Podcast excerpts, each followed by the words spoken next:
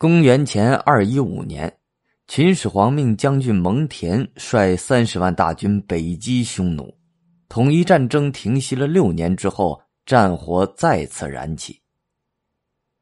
当时居于秦王朝北方、刚刚崛起的游牧民族国家匈奴，常侵入中原进行掠夺，并于战国后期夺取了黄河河套地区。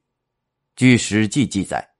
秦始皇第四次巡游时，燕地方士卢生献上一本书，上面写有“亡秦者胡也”。胡是北方游牧民族的总称，当时主要指匈奴。秦始皇为了破除这个不祥的谶语，派兵北伐匈奴。事实上，谶语不过是个导火索。从后来秦始皇又派兵征服吴陵以南和西南地区来看。他本就有吞并宇内、独主天下的志向。这个天下绝不仅仅限于战国时期七国的界限，而是当时他所能认识和到达的世界。次年，蒙恬大军取得大捷，一举收复河套地区。接着，秦军越过黄河，将匈奴赶出阴山以南的地区。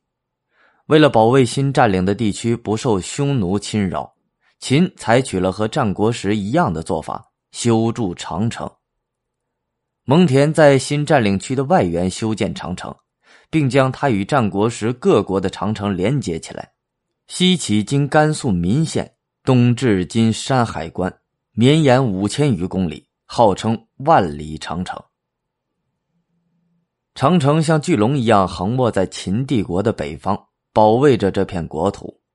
此后，历代都在不断修复加固，成为中华民族的象征和人类宝贵的文化遗产。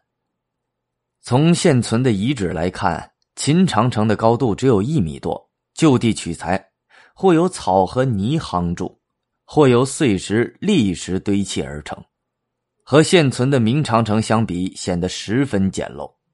但是在冷兵器时代。他已经足以有效阻止匈奴骑兵的入侵。与此同时，秦始皇又进一步展开了对南方的战事。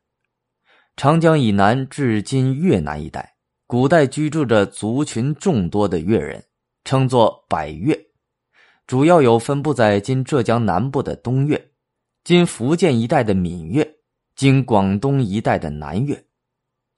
经广西、越南一带的西越，越人保留着许多原始氏族的习俗，断发纹身、朝举、悬棺葬。许多部族尚未实行对偶婚，但已普遍使用青铜器。